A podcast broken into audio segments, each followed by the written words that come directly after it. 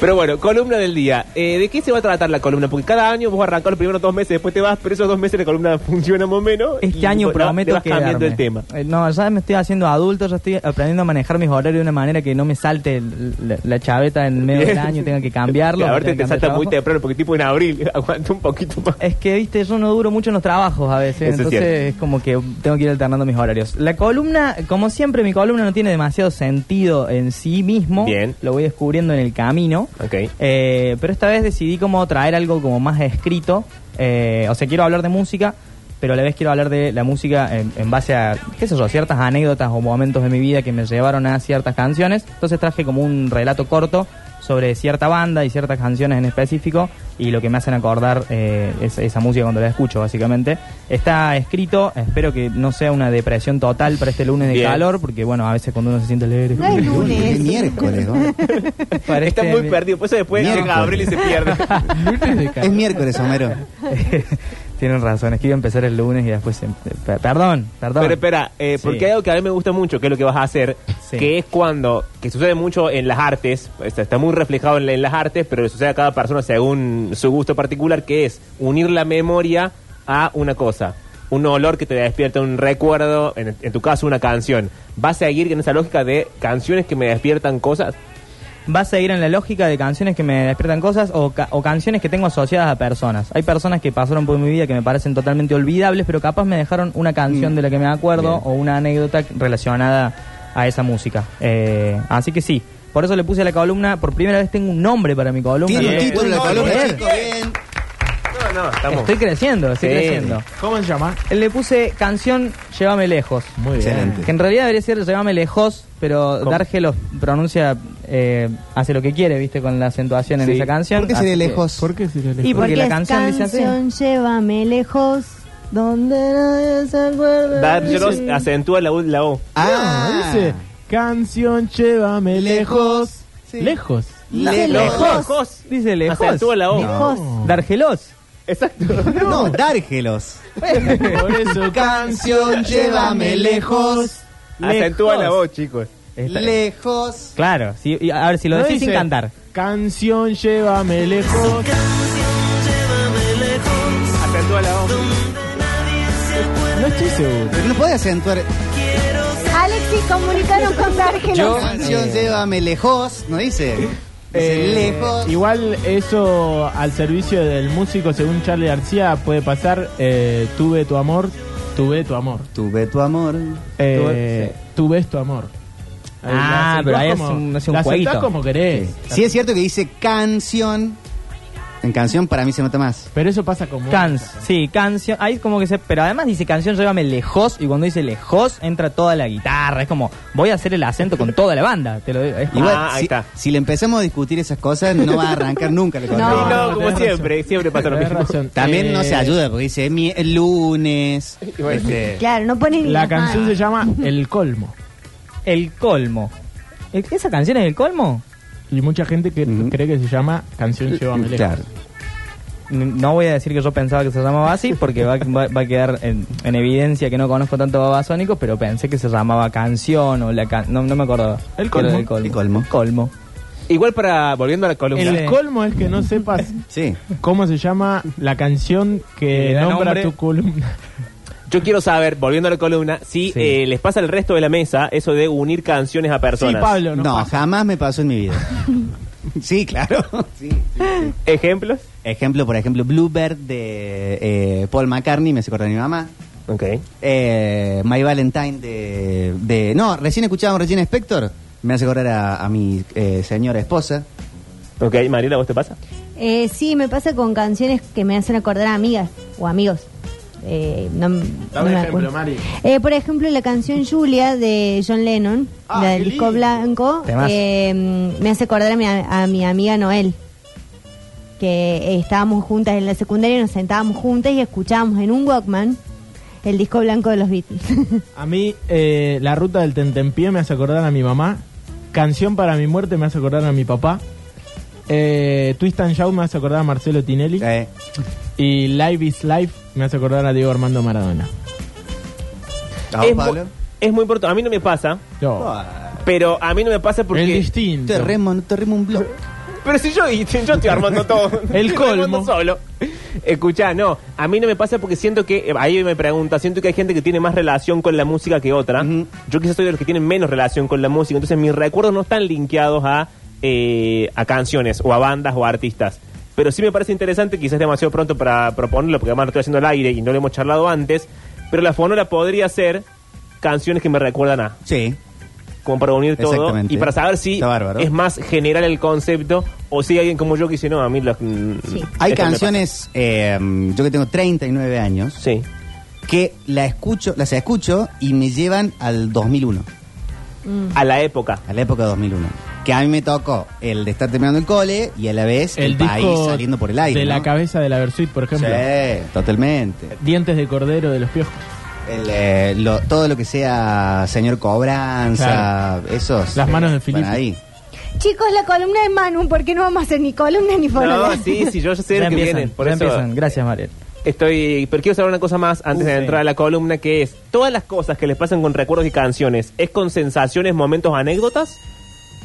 ¿O puede ser una cosa más abstracta? No, yo creo que, por ejemplo, esto del 2001 Ese sí es un ejemplo. es como más abstracto, porque no es que. Es la situación, te hace Claro. acordar la situación del país. Sí, Ok. sí, no es que me, me hace acordar a, a- a- a estar viéndolo de la rúa, es como todo un combo. A mí sí, a mí por ejemplo, Canción para mi muerte me hace acordar a mi papá cantando, tocando la guitarra. Eh, eh, la ruta del tentempié, viajando en el vivache con mi vieja. Ahora te escucho eh, Murguita del Sur y siento el olor a, a vodka, a, a vodka con licor de melón y, y Red Bull de Costa Cañada. Cara de una. Eso me parece, siempre me parece muy, muy interesante su unión como entre sentidos, recuerdos, Sí. me parece maravilloso.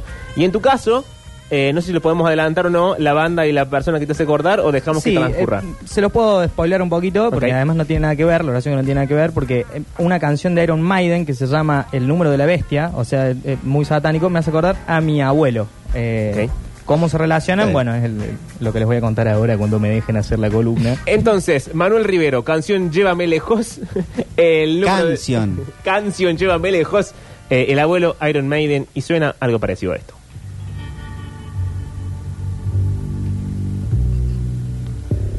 Mis abuelos nos llevaron toda la vida a vacacionar al mismo lugar. Reta, un pueblo en la costa de Buenos Aires, muy al sur de la provincia. Un lugar desierto con playas extensas y puestas del sol absolutamente épicas, en el que para comunicarte con el mundo tenías que subir al médano más alto a buscar señal o ir a utilizar el internet arcaico de la biblioteca del lugar, con el que con suerte podías entrar al chat de Facebook después de esperar media hora. Yo tenía 13 años y gran parte de mi personalidad de ese momento estaba construida en base al gusto musical de mi papá. Deep Purple, Pantera, ACDC, los Guns N' Roses. Levantaba la bandera del glam rock vistiendo remeras negras desteñidas con estampas que se desarmaban un poco más a cada lavada. Hacía solo un año, mi tía me había regalado mi primer guitarra, una Epiphone Les Paul, a la que le alargaba la correa para que me colgara bien abajo como hacía Slash, aunque de esa manera no llegara a tocar bien ni un re mayor. Ese verano, en el suplemento de espectáculos del Página 12, leí que para el Quilmes Rock del año próximo venía Kiss a la Argentina. No sé si yo era tan fan de la música de Kiss como de su concepto. En las revistas Madhouse viejas de mi casa había leído todo sobre su historia, sobre los personajes en base a los cuales se maquillaban, sobre la muerte de Eric Carr y los frenillos cortados de la lengua de Jen Simmons que le permitían encarnar el rol bizarro de un demonio plateado y negro que cantaba tocando el bajo. Expresé mi deseo de ir a ese festival y aunque recibí respuestas evasivas, supe que si había algo de esperanza tenía que depositarlo en mi abuelo, quien si bien no era rockero en absoluto, apreciaba el gusto de mi papá y yo por el género, tanto como el suyo por la música clásica y el cine italiano. Un mes más tarde, ya de vuelta en Córdoba, mi abuelo me llamó por teléfono a casa para contarme que había comprado las entradas para ir al Quilmes Rock. La próxima vez que fui a verlo, habría emocionado el sobre y tuve que ocultar la desilusión al ver que los tickets de color amarillo no tenían el nombre de la banda que yo quería ver. Eran entradas para el Quilmes Rock, sí, pero para otro día, en el que la banda principal era Iron Maiden. Mi abuelo estaba feliz, yo no conocía Buenos Aires y él iba a ser el encargado de llevarme al recital y de paso mostrarme todas las librerías de la calle Corrientes y todos los lugares por los que había caminado cuando había vivido allá trabajando para Boca. No pude decirle nada.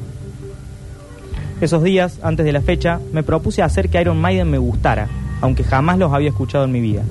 Entonces le pedí al gordo Álvarez, el metalero del curso, que me recomendara algo. Me prestó un CD horrible de la banda del que no me gustó ni un tema y asumí que iba a tener que seguir mintiendo antes que intentar impostar un gusto de la nada. En internet leí sus diferentes formaciones y sobre Eddie, el personaje cadavérico con el que ilustraban las portadas de todos sus álbumes. La noche que subimos el colectivo enorme de San Juan Mar del Plata para viajar, yo todavía no me sabía ni una canción.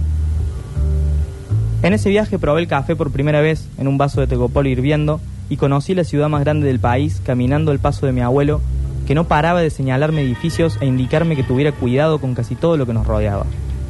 No tengo recuerdos físicos del viaje porque la camarita digital gris que llevábamos se quedó en el Ateneo Gran Splendid. Nunca supe si nos la habían robado o yo la había dejado en algún lado distraído por mirar la cúpula enorme de la librería.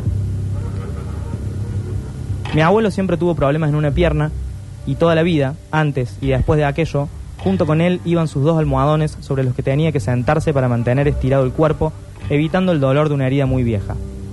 Esa vez, en el estadio de Vélez, fue la única vez que me acuerdo en que los almohadones no le importaron. Se sentó conmigo sobre las plateas de cemento. Las luces se apagaron y todo lo que pasó después me hizo agradecer no haberle dicho que se había equivocado de entrada. Ninguno de los dos sabía las letras, pero corríamos juntos el número de la bestia, balbuceando lo que entonaba el público. Y él incluso agitó los brazos hacia el pogo que se armaba y desarmaba bajo nuestro. No dejó de sonreír ni cuando el cantante desplegó una bandera inglesa gigantesca. Fue un show muy visual para esa época, con un robot gigante de Eddie saliendo del escenario incluido.